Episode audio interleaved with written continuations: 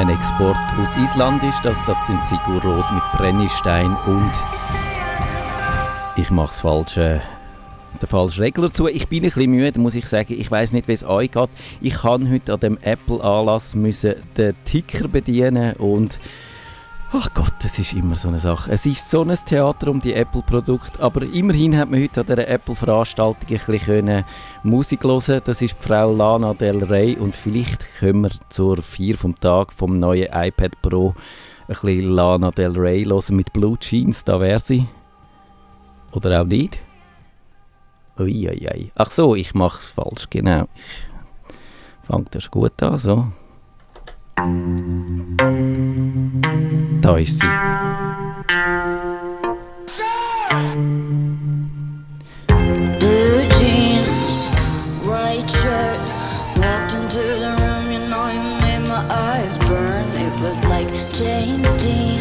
Und dann kann ich unseren Gast dazu fragen. Unser Gast ist Christian Benefeld und Blue Jeans tragen Sie auch, oder täusche ich mich da? Tatsächlich heute sogar. Und haben Sie die Apple-Veranstaltung verfolgt? Ich war den ganzen Tag hier nur, leider muss ich fast sagen, in Meetings, dass ich überhaupt nichts mitbekommen habe, außer der Gerüchteküche, die ja deutlich äh, viel länger vorher schon gebrodelt hat, ob das, was es heute geben soll. Aber ich habe es ehrlich gesagt gar nicht verfolgt. Sie gehören da nicht zu den Leuten, die äh, da nicht warten können, bis ein neues iPad kommt oder ein, ein neues MacBook Air? Also tatsächlich hat mich ja sozusagen Apple am Ende des Tages auf die Idee gebracht, den E-Blocker zu gründen, weil man auf den iPad-Geräten nicht so gut Software installieren kann, die ähm, Schutzmöglichkeiten bietet. Ich habe deswegen jetzt schon seit mittlerweile acht Jahren ein iPad, finde das auch wirklich prima und surfe zu Hause fast nur noch vom iPad aus. Aber ich bin alles andere als, glaube ich, ein Apple-Jünger und ich glaube, es ist auch das einzige Gerät, was ich vom äh, äh Steve Jobs sozusagen geerbt habe. Ist ein iPad, finde ich großartig. Alle anderen Geräte haben haben wir hier zwar in der Firma in Benutzung, aber ich persönlich nicht. Insofern, Genau. Wir werden über iPads, wir werden über Sicherheit und über vor allem über Tracking sprechen in unserer Sendung. Aber so in unserer Pre-Show habe ich ja manchmal noch diese Frage, die ich von einem Journalistenkollegen geklaut habe, wobei bei dem heißt sie eigentlich, wer sind Sie? Und ich habe sie abgewandelt für die Gäste dieser Sendung. Und da heißt sie, sind Sie ein Nerd, Herr Benefeld? Ich glaube im guten Sinne, ich bin tatsächlich ein Nerd, ähm, weil ich doch, äh, wie soll ich sagen, die Themen, die ich hier vertrete, auf einer sehr technischen Ebene manchmal oder aus einer sehr technischen Brille sehe und manchmal auch mit einer nerdischen Vehemenz. Insofern würde ich mich schon auch als Nerd bezeichnen, auch wenn ich nicht mehr auf der Bit-Ebene vielleicht so nerdig bin, dass ich da auch noch selber äh, Hacking betreibe oder dergleichen Dinge. Aber in jedem Fall Nerd ist gut. Genau, Sie sind Mathematiker und Informatiker, also Sie verstehen, wovon äh, da dann die Rede ist bei diesen Dingen. Das sollte so sein, ja, genau. hoffentlich. Dann hören wir noch die 40 Sekunden, bis die Sendung anfängt. Lana Del Rey mit Blue Jeans und fangen dann ganz pünktlich an. Prima, wunderbar.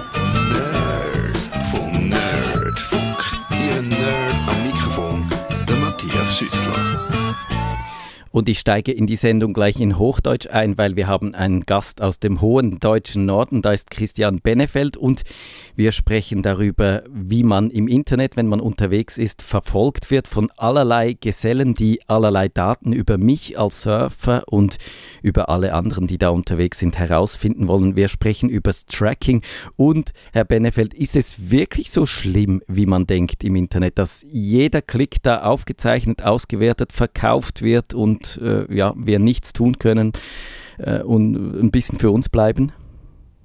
Also tatsächlich äh, vielen Dank erstmal für die Einladung, heute in der Sendung dabei zu sein. Tatsächlich, Herr Schüssler, ist es so, dass ähm, es ist noch viel schlimmer, als wir glauben, dass es sein könnte.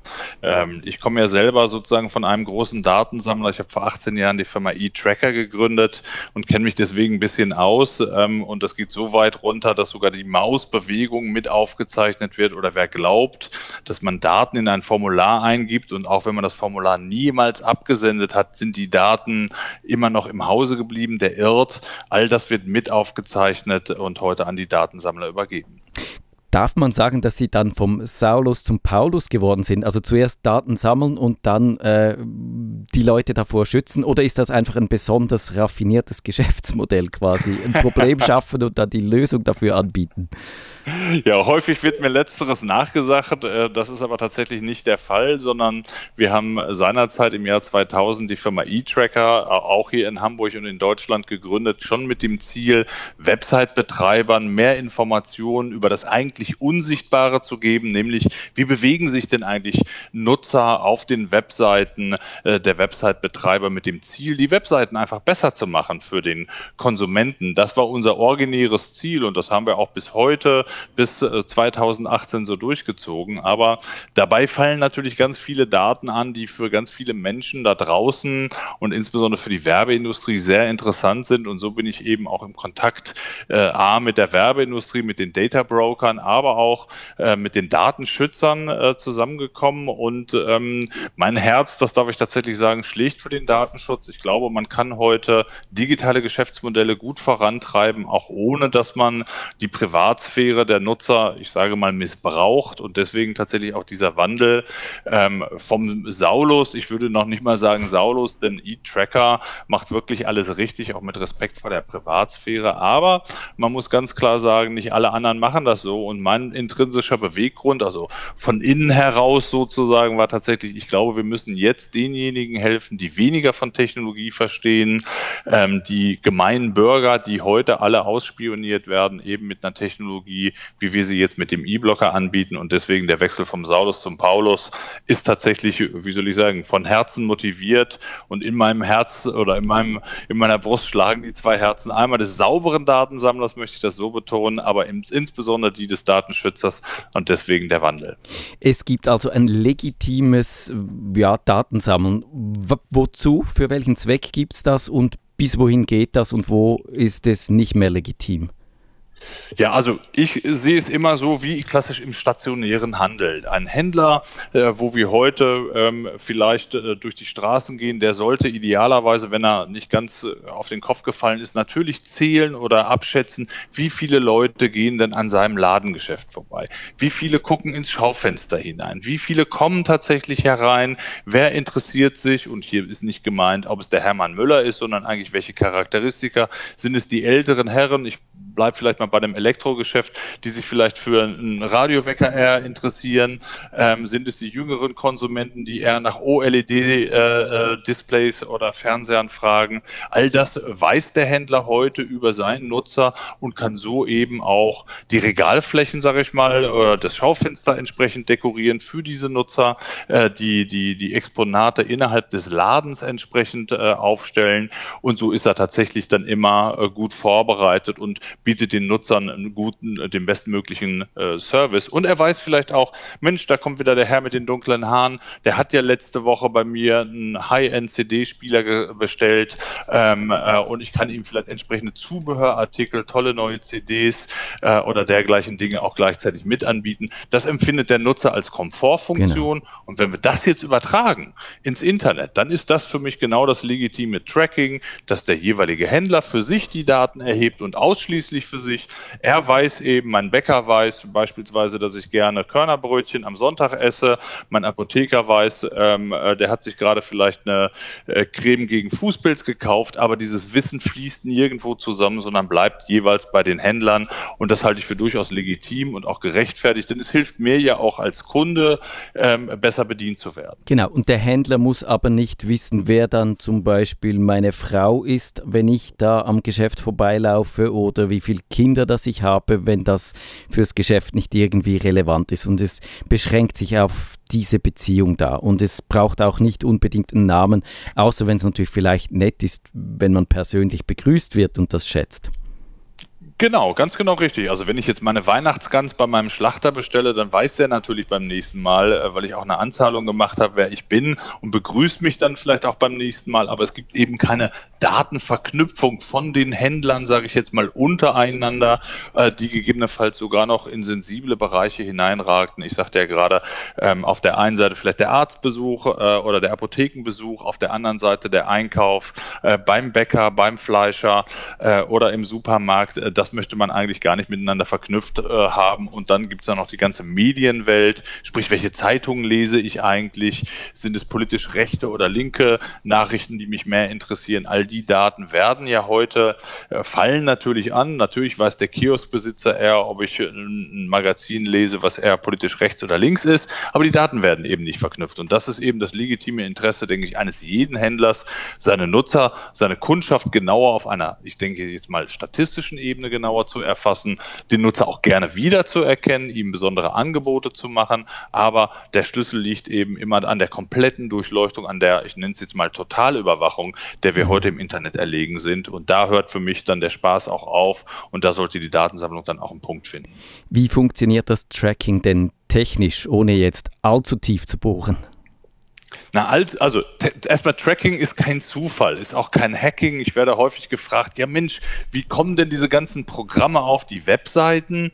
Ähm, und der Grund ist ein ganz einfacher in der Regel der Website-Betreiber, also derjenige, der heute die Webseite zur Verfügung stellt, der ist derjenige, der auch ein Interesse daran hat, diese Tracking-Programme, Tracking-Codes, wie man im Fachdeutsch sagt, auf der Webseite unterzubringen. Und das funktioniert so, dass man im Prinzip ein kleines Stückchen HTML-Code, das ist ja der Code, aus dem heute Webseiten programmiert werden, der enthält in der Regel auch ein Stückchen JavaScript, also ein ausführbarer Programmcode, der wird installiert in der der Webseite des Website-Betreibers, vom Website-Betreiber selbst.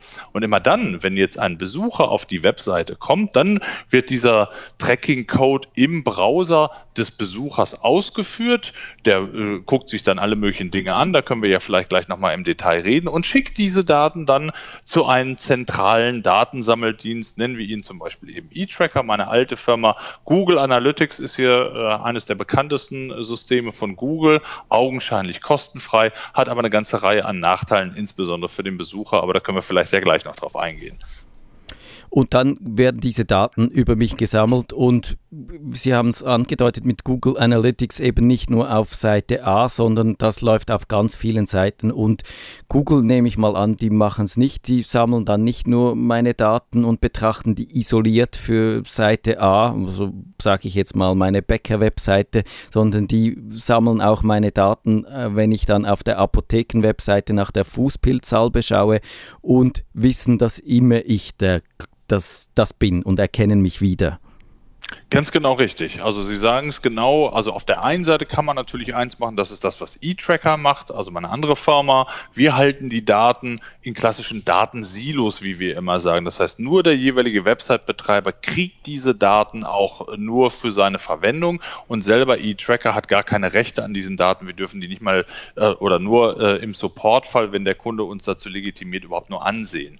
Google hat natürlich ein anderes Ansinnen. Google möchte natürlich jeden von uns, der das Internet besucht und benutzt, genauestens kennenlernen, um eben die Werbung auszuspielen, das möglichst ziel- und treffsicher auf unsere Bedürfnisse abgestimmt und dazu benötigen sie eben ein genauestes Bild über jeden einzelnen Internetbesucher und deswegen macht Google einen ganz schlauen Trick. Deswegen sagt Google, hey, liebe Website-Betreiber, ihr könnt Google Analytics kostenlos bekommen. Kostet euch keinen äh, äh Cent und Pfennig oder ähm, Rappen. Äh, kein, kein Rappen und Schilling oder welche Währung auch immer, ähm, äh, sondern es ist eben kostenlos. Aber der Website-Betreiber zahlt natürlich hier mit den Daten seiner Besucher, dass Google eben äh, weiß, aha, da ist jetzt eben ein Besucher, der kauft gerade Fußpilzcreme in der, äh, äh in der Online-Apotheke oder ähm, andere Dinge ähm, und verknüpft eben diese Daten zu eben solchen Persönlichkeitsprofilen. Profilen. Und das perfide ähm, da bei Google ist es insbesondere, dass Google natürlich durch seine Reichweite über 80 Prozent der Webseiten haben heute Google Analytics bereits installiert und viele weitere Google-Dienste, ob das jetzt Google Maps ist, ob das Werbeverifikationssysteme sind äh, von Google, da will ich gar nicht in alle Details gehen, aber Google hat heute fast 100 Dienste, die sind zum Teil unsichtbar. Google Werbung, Google Double-Click-Werbung sind häufig die Banner, die man sieht. Und das, was jetzt passiert, wenn der Nutzer ein äh, Konto bei Google hat, beispielsweise ähm, ähm, äh, um äh, Gmail äh, seine E-Mails zu lesen oder seine Bilder hochzuladen oder oder oder, die werden ja heute für viele Dinge benötigt. Als ich sie seinerzeit in der Schweiz besucht habe, wollte ich mir Google Maps für mein iPhone runterladen und musste mich erstmal anmelden und ein Google-Konto anlegen. Und das, was viele Nutzer natürlich nicht tun, nämlich lesen die Datenschutzbestimmung, die man dann eben akzeptiert, da akzeptiert man durch das Setzen dieses kleinen Häkchens, ja, ja, habe ich ja gelesen, ich will ja jetzt nur Maps benutzen. Da akzeptiert man, dass Google über sämtliche Dienste über die annähernd 100 Dienste das Nutzungsverhalten personenbezogen aufzeichnet. Das heißt, da ist nicht eine anonyme 1, 2, 3, 4, äh, die Fußpilzcreme sucht, kauft ähm, äh, in der Online-Apotheke und äh, Körnerbrötchen gerne mag ähm, und äh, äh, ein Herr mittleren Alters ist, sondern da ist der Christian Benefeld. Der ist eindeutig identifizierbar, der authentifiziert sich gegenüber Google und selbst wenn ich nicht eingeloggt bin, werden diese Daten in der Regel tatsächlich, und Google ist hier nur ein Exempel, aber einer der schlimmsten Datensauger überhaupt, äh, werden die Daten eben zusammengeführt zu komplexen Persönlichkeitsprofilen und da hängt sogar mein Name dran, meine Kreditkartennummer, wenn ich sie für die Bezahlung von Google-Diensten oder Google Pay dort angegeben habe und vieles weitere mehr. Aber nutzen Google diese Daten jetzt effektiv etwas? Sie machen personalisierte Werbung damit, aber ich habe oft den Eindruck, die ist nicht gut personalisiert oder ich sehe da oft auch Dinge, die mich nicht interessieren. Also könnte man jetzt als Nutzer sagen, es funktioniert augenscheinlich ja doch nicht so gut, sonst müsste ich viel bessere Werbung kriegen, die viel mehr meine Interessen trifft. Jein, muss man sagen. Da ist gar nicht Google unbedingt immer schuld, sondern der Werbetreibende an der Stelle, nämlich mit dem sogenannten Targeting. Man kann sehr fein granular Zielgruppen und Bedürfnisse und Interessen ähm, auf Google und den Werbeplattformen von Google aussteuern. Ähm, und wenn ich jetzt als Mann Damenblusenwerbung über Google äh, bekomme, dann würde ich mal vorsichtig sagen, stimmt was mit dem Targeting, also mit der zielgerichteten Aussteuerung von Werbung nicht bei Google was nicht. Google macht das schon sehr richtig, sondern dann hat in der Regel der Werbetreibende dort einen Fehler gemacht äh, und hat vielleicht die Zielgruppe nicht richtig äh, definiert oder äh, vielleicht liegt auch ein technisches technisches Problem vor oder einfach ein Know-how-Problem. Aber in der Regel liegt es nicht an den Daten bei Google und nicht an dem System bei Google. Das ist sehr effizient und kann Nutzer wirklich in kleinsten Zielgruppen identifizieren. Der 26-jährige äh, Diabetiker, äh, der äh, auch noch Haarausfall hat, um mal irgendwas zu sagen. Und man kann es sehr, sehr klein runterbrechen. Bei Facebook gestaltet sich das ganz ähnlich.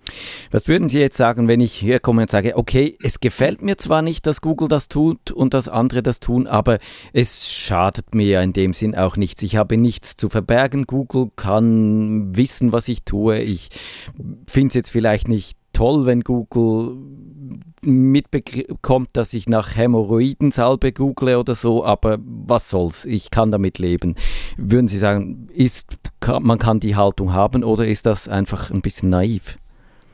Also natürlich kann man erstmal respektiere ich jede Haltung. Wer sagt, Mensch, Google äh, kriege ich auch einen tollen kostenlosen Dienst, nämlich das ist ja der Deal immer von Google, nämlich eine Suche dazu oder ich kriege tolle kostenlose Karten dazu, dass eben auch noch Bewegungsprofile äh, von mir aufgezeichnet werden. Das muss jeder für sich selbst entscheiden. Ich glaube, es ist wichtig, ähm, erstmal äh, auch in seinem eigenen Umfeld zu gucken, wem erzähle ich eigentlich heute was? Erzähle ich tatsächlich meinem Nachbarn, wie Sie es gerade sagten, dass ich mir gerade eine Hämorrhoidensalbe gekauft habe. Und wenn ich das nicht tue, warum tue ich das denn nicht? Weil das mein Nachbar ist oder weil ich generell nicht möchte, dass vielleicht ähm, über meine Hämorrhoiden irgendwo in der Öffentlichkeit etwas genau. bekannt wird? Ähm, die Entscheidung muss jeder für sich selber treffen. Ich sehe es schon so, äh, dass es wichtig ist, als Grundpfeiler tatsächlich auch unserer Demokratie, dass wir erstmal ähm, auch unbeobachtet uns miteinander austauschen können und Dinge auch tun können. Ich kann mit Bargeld heute immer noch in den meisten Läden zumindest bezahlen. Und mein Einkauf bleibt damit anonym. Ähm, das kann gute Gründe haben, äh, dass ich eben vielleicht, äh, vielleicht oppositioneller bin äh, einer Regierungspartei und äh, ich stelle mir jetzt gerade Länder vor, äh, wie die Türkei oder vielleicht wie China, wo ich, wenn ich vielleicht nicht die gleiche Meinung vertrete wie die Regierung, mir schon Sorgen machen muss, ähm, wenn das öffentlich wird und ich das nur meinem Nachbar erzähle oder Google ähm, oder das im Internet preisgebe, dass ich dann vielleicht Repressalien oder gar einer Verhaftung oder schlimmeren Dingen ausgesetzt bin. Ähm, äh, ich will das jetzt nicht so sehr hochstilisieren. Ich glaube, Privatsphäre ist ein wichtiges Gut, ist äh, äh, auch im Grundgesetz äh, verankert, zumindest hier auch in Deutschland. Und ähm, ich glaube, das ist gut, das zu schätzen. Und diejenigen, die das nicht schätzen, das muss man respektieren. Aber ich glaube, es ist ein wichtiger Eckpfeiler unserer Demokratie, ähm, dass man Privatsphäre hat ähm, und die auch genießen kann und nicht alles mit jedem teilt. Und ob Google jetzt der richtige Partner ist, und das wissen wir auch, selbst wenn ich heute sage, Mensch, bei Google, die machen schon alles gut mit den Daten. Äh, spätestens seit Edward Snowden wissen wir, dass nicht nur ähm, Google oder die großen Internetkonzerne, ich will hier nicht immer Google an den Pranger stellen, äh, die großen Internetkonzerne alleine nur diese Daten sammeln, sondern sie häufig auch dazu gezwungen werden, diese Daten ähm, anderen Organen äh, zur Verfügung zu stellen, insbesondere Regierungsorganen, aber auch Hacking und Datendiebstahl ist in aller Munde, äh, passiert fast jeden Tag oder es passiert jeden Tag, nur an die Öffentlichkeit dringt es nicht jeden Tag. Und ob man dann lesen möchte ähm, oder vielleicht erpresst werden möchte, weil man vielleicht bestimmte, ich sage jetzt mal, sexuelle Neigungen hat äh, oder politische äh, radikalere Ansichten, das muss jeder für sich selber entscheiden. Ich werde zumindest immer vorsichtig ähm, dabei, äh, viele Daten über mich preiszugeben, die es eben ermöglichen, ein sehr genaues Bild von mir zu zeichnen um eben mit diesem Bild kann ich eben sehr leicht manipuliert werden. Ich weiß nicht, ob wir gleich noch auf Themen kommen wie dynamische Preisbildung im Internet ähm, äh, oder eben Manipulation, aber da können wir vielleicht gleich nochmal ein, ein Wort zu verlieren. Doch, da wollte ich eigentlich gleich drauf kommen, indem ich gefragt hätte, habe ich dann auch, wenn ich in einem demokratischen Land lebe, wie jetzt hier in der Schweiz, wo man zwar auch durchaus, vielleicht manche erinnern sich noch, dass es hier mal einen Fischenskandal gab, der Staat selbst, der dann Leute zum Beispiel linke Lehrer beobachtet hat und dann haben die vielleicht keinen Job mehr gekriegt und die wussten nicht warum. Also man sieht, das ist selbst in diesem Land hier nicht völlig aus der Luft gegriffen, aber sagen wir jetzt mal, das sei heute kein Problem.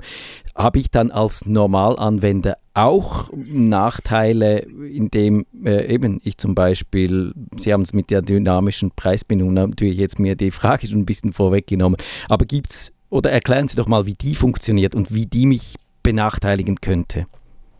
Genau, also heute passiert es eins, dass wenn Händler mich sehr gut kennen oder Daten ankaufen über mich und mein Konsumverhalten, dann versucht natürlich der Händler seinen Profit äh, entsprechend zu optimieren. Und wir können das auch direkt äh, live zeigen, verschiedene Reiseportale, da hatten viele äh, Nutzer das sicherlich schon mal äh, selbst erlebt. Man guckt sich heute eine Reise, ein Hotel an, äh, vielleicht auch von einem bestimmten Gerät aus äh, und auf einmal schwupp geht man morgen auf die, genau das gleiche Portal, auf das genau gleiche Hotel, auf genau die gleiche Reise und es ist deutlich teurer geworden. Das kann natürlich auch einfach zeitliche Effekte und Nachfrageeffekte äh, haben, aber wir können zum Beispiel zeigen, wie leicht es ist und Expedia ist so ein schönes Beispiel, kennt sicherlich auch jeder, geht auch mit Expedia CH, ähm, äh, wie Expedia hier auf Basis des Endgerätes, was ich verwende, also verwende ich ein äh, äh, mobiles Endgerät, beispielsweise ein iPad äh, äh, oder ein Telefon oder auch ein Android-Gerät, dann kriege ich einen anderen Preis für Hotels. Häufig genannt, als wenn ich ein stationäres Gerät verwende. So spielt eben Expedia, das zeigen wir in verschiedenen Studien auch, ähm, äh, hier einfach seine Macht aus, festzustellen, welches Gerät verwendet der. Vielleicht findet hier die Kaufkrafteinschätzung dahinter, äh, spielt das eine Rolle. Ähm, aber das ist ein Thema, was mehr und mehr zunimmt bei den Händlern. Jeder Händler hat das Interesse, Profit zu optimieren. Er kauft Daten entsprechend an oder sammelt diese Daten selbst bei sich ähm, auf, dem, auf der Online-Präsenz ähm, und kann daraufhin über das Wissen des Nutzers, wenn ich weiß, da ist jemand, der ist der größte Fan einer, ich sage jetzt mal Boygroup vielleicht, jetzt kommt die neue CD, denn das neue, der neue Song äh, dieser Boygroup raus, was werde ich als Händler tun? Gebe ich dem den günstigsten Preis oder versuche ich den teuersten Preis zu erzielen? Versuche ich natürlich den teuersten Preis zu erzielen erzielen, weil ich weiß, der kauft das sowieso. Er ist ja der größte Fan. Und das wird, nutzt man eben heute aus. Gibt es eine riesige Branche, ist ein Milliardenmarkt im Internet, äh, sogenannte dynamische Preisbildungsmaschinen, den Händlern zur Verfügung zu stellen, die auf Basis des Nutzungsverhaltens und der Geräteidentifikation ähm, eben dynamisch die Preise so optimieren, dass der Händler äh, seinen Profit maximiert. Und das zum Nachteil des Kunden. Da fragt man sich dann natürlich, dürfen die das alles? Man denkt, ja, diese dynamische Preisbildung, die ist wahrscheinlich erlaubt, schließlich leben wir im Kapitalismus, aber irgendwo müsste es doch auch gesetzliche Grenzen geben, was man darf und was man mir auch abverlangen kann über eine allgemeine Geschäftsbedingung, die ich dann vielleicht nicht gelesen habe. Aber trotzdem, wo sind denn die rechtlichen Grenzen und wer geht da vielleicht auch mal drüber hinaus? Also tatsächlich bei den Preis, bei der Preisbildung, Preis ist erstmal eine Sache, die findet, Preisbildung ist ja ähm, äh, per Gesetz sozusagen so definiert, das ist das Angebot, nee, wie war das? Ich muss gerade mal in meinem äh, BWL-Hinterkopf kramen. Angebot ähm, und Nachfrage. Nee, das, ja, genau, Angebot und Nachfrage. Ähm, äh, äh der Preis ist die ähm, Aufforderung zur Abgabe eines Angebotes. So wird es rechtlich tituliert. Das heißt, wenn ich als Händler hingehe und einen Preis ausrufe, dann ähm, äh, äh, fordere ich damit äh, den äh, Kunden auf, dieses Angebot anzunehmen. Das muss er nicht tun. Und deswegen ist es völlig frei, äh, ob ich meinen, wie soll ich sagen, Fernseher für einen Cent verkaufe oder für 1000. Das obliegt am Ende des Tages dem Kunden ein Gegenangebot zu machen. Und im Internet ist es in der Regel, und so ist unsere Konsumgesellschaft, haben wir einen festen Preis den muss ich bezahlen und wenn mir der Händler äh, die Reise für 1000 Euro anbietet, dann kann ich jetzt entscheiden, tue ich das oder lasse ich das, aber ich werde es dann im Zweifelsfalle tun, wenn ich es für ein gutes Angebot halte. Aber es gibt nichts, äh, äh, zumindest in der deutschen und europäischen Gesetzgebung und für die Schweiz weiß ich nur, dass sie sehr stark an die europäische Gesetzgebung so hier angelehnt hat. Ähm, gibt es nichts, was dem entgegensteht auf der rechtlichen Seite. Händler sind in der Preisbildung völlig frei. Aber jetzt gibt es ja diese neue Datenschutzgrundverordnung in Europa und die gibt schon, die zieht schon neue Grenzen ein, was jetzt die Datensammler generell jetzt nicht nur auf die Preise bezogen dürfen und vor allem auch was nicht. In Theorie gebe ich Ihnen da recht, in der Praxis weist sich das allerdings noch nicht so wirklich aus. Also in Theorie ähm, äh, haben wir mit der Datenschutzgrundverordnung erstmal ein tolles Gesetz, was die Datenschutzgesetzgebung harmonisiert in allen europäischen Mitgliedstaaten und ich habe ja auch schon gelesen, die Schweiz zieht mit den wesentlichen Punkten eben auch hier äh, nach oder beziehungsweise gleich. Ähm, in, der, in der Praxis und insbesondere für den Bereich, über den wir gerade sprechen, nämlich Datensammlung im Internet, hat man eigentlich keine Neuregelung gegenüber dem, was hier zumindest in Deutschland die ganze Zeit stattgefunden hat. Nämlich man hat grundsätzlich erstmal das Recht zu widersprechen. Das gab es hier in Deutschland immer über das Telemediengesetz. Und das ist jetzt europaweit der Fall. Das heißt, ich kann jederzeit sagen oder muss die Gelegenheit haben können, jederzeit sagen zu können, hey, liebe Webseite, ich sage jetzt mal Expedia, ich möchte nicht, dass ihr weiter Daten über mich sammelt ähm, zu meinem Nutzungsverhalten auf eurer Website. Das Recht hat erstmal jeder Kunde. Nur wie es dann mit der Durchsetzung dieses Rechts aussieht, da wird es dann ganz düster. Ich habe da äh, jetzt aus privaten Anlass ganz viele äh, Unternehmen hier in Deutschland, äh, bei denen ich Kunde bin, auch angesprochen, ähm, um genau dieses Recht umzusetzen. Und ich kann Ihnen sagen, es gibt ganz, ganz wenige Webseiten äh, unter den vielen Webseiten, die ich besuche.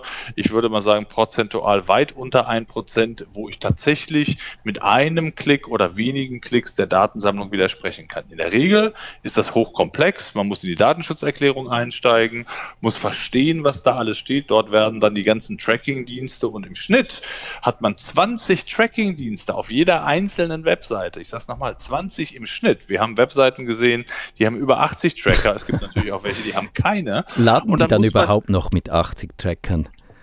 Ja, es ist albern. Ich bin da komplett bei Ihnen. Also wie soll ich auch 80 Trackern jetzt mein Recht auf Widerspruch durchsetzen? Dann muss ich zu jedem einzelnen Tracker, muss ich erstmal den Tracking-Link finden, beziehungsweise den Opt-out-Link, wie man im Fachdeutsch sagt, den Widerspruchslink in der Datenschutzerklärung, muss die alle klicken. Dann lande ich hoffentlich auch auf äh, Webseiten, die äh, vielleicht nicht in der deutschen Sprache, sondern vielleicht in Englisch oder auch in anderen Sprachen äh, formuliert worden sind. Und dort muss ich dann den entsprechenden Button finden. Ich möchte nicht zur Datensammlung beitragen, Widerspruch.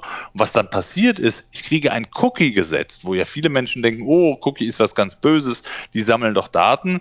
Da muss man ein bisschen unterscheiden. Es gibt gute Cookies und gibt weniger gute Cookies. Ähm, und hier gibt es eben genau diese Ausschluss-Cookies, äh, die den Widerspruch signalisieren. Eigentlich gute Cookies, aber wenn man dann einmal hingeht und vielleicht regelmäßig seine Cookies löscht, na, dann löscht man damit auch seinen Widerspruch Genau. und damit ist das Ganze wieder äh, ad absurdum geführt. Ja. Aber tatsächlich, um Ihre Frage abschließend zu beantworten, Datenschutzgrundverordnung, tolle Idee, ähm, auch äh, auf der rechtlichen Seite eine gute Ausführung, wirkt sich leider im Moment für den Bereich des Internets und der Widerspruchsmöglichkeiten, die man eigentlich haben sollte, leider gar nicht aus. Und da äh, warten wir alle noch händeringend auf die sogenannte E-Privacy-Verordnung, denn die soll von der EU eben noch kommen.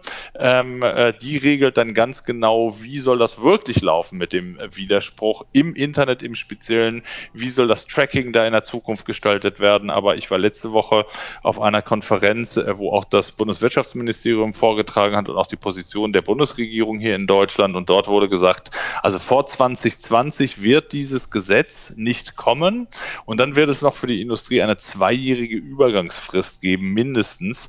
Äh, äh, also das heißt, wir reden hier von 2022, bis überhaupt sich in irgendeiner Weise hoffentlich etwas ergibt zur Verbesserung des Trackings oder der Widerspruchsmöglichkeiten im Internet. Also äh, da müssen wir leider auf den Gesetzgeber, wie soll ich sagen, noch einige Zeit warten, bis man da was machen kann. Jetzt haben wir noch knapp so zwei Minuten Zeit und da möchte ich noch drüber reden, was man tun kann, wenn man das nicht einfach so über sich ergehen lassen möchte. Und da haben Sie ein Produkt und äh, ohne jetzt allzu werbespottig zu werden, wie funktioniert denn der E-Blocker? Ja, E-Blocker ist ein kleines Gerät, was wir entwickelt haben und wir wollten es den Nutzern möglichst leicht zu machen, genau das zu tun, was ich gerade beschrieben habe, nämlich zu widersprechen, zu sagen, nein, ich möchte meine Daten hier bitte schön nicht lassen und das erstmal generell überall. Und das haben wir so gebaut, das Gerät, dass man das einfach mit einem Ethernet-Kabel, also mit einem LAN-Kabel in seinen Router zu Hause einstöpselt. Mehr muss man dazu gar nicht machen. Man muss keine Software auf den einzelnen äh, Geräten, mit denen man ins Internet geht, installieren und alle Geräte im Heimnetz sind automatisch geschützt nach dem Anschluss. Und von der Technik ist es so, dass wir den Traffic, also die, die, die Datenpakete umleiten in den E-Blocker, ähm, packen die ganz doll aus, eine sogenannte Deep Package Inspection äh, nennt sich das im Fachdeutsch und prüfen eben Muster von bekannten Datensammlern. Ich komme ja selber von einem und kenne mich deswegen mit den Mustern ganz gut aus. Ähm, und äh, wenn wir ein solches Paket entdecken, dann schicken wir das gar nicht erst raus ins Internet, sondern blockieren dieses Paket. Deswegen heißt das Gerät auch E-Blocker. Das heißt, die ganzen Datensammler sehen meine Datenspuren gar nicht. Ich kann auch zusätzlich das, was wir gerade ganz kurz andiskutiert haben, mein Gerät tarnen, kann also so tun, wenn ich ein teures iPad habe, lass das mal so erscheinen, als wäre es ein billiger Linux-PC und ich gucke mal, wie die Preise sich direkt live auf der Webseite verändern. Und wir haben ganz, ganz viele Schutzfunktionen, auch noch gerade, wenn man zum Beispiel Kinder und Jugendliche im Haushalt hat. Und dann höre ich auch auf mit der langen Werbespot-Rede.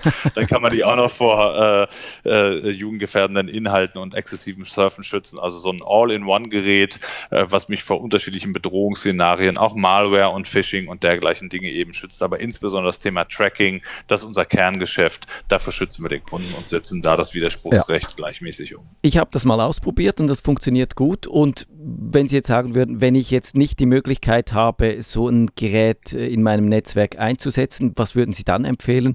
Gibt es da irgendein Browser-Plugin oder sonst irgendeine Software, die ich vielleicht einfach auf meinem Rechner verwenden kann, um da ein bisschen meinen Schutz zu erhöhen oder irgendeine Verhaltensmaßnahme, die mir da hilft?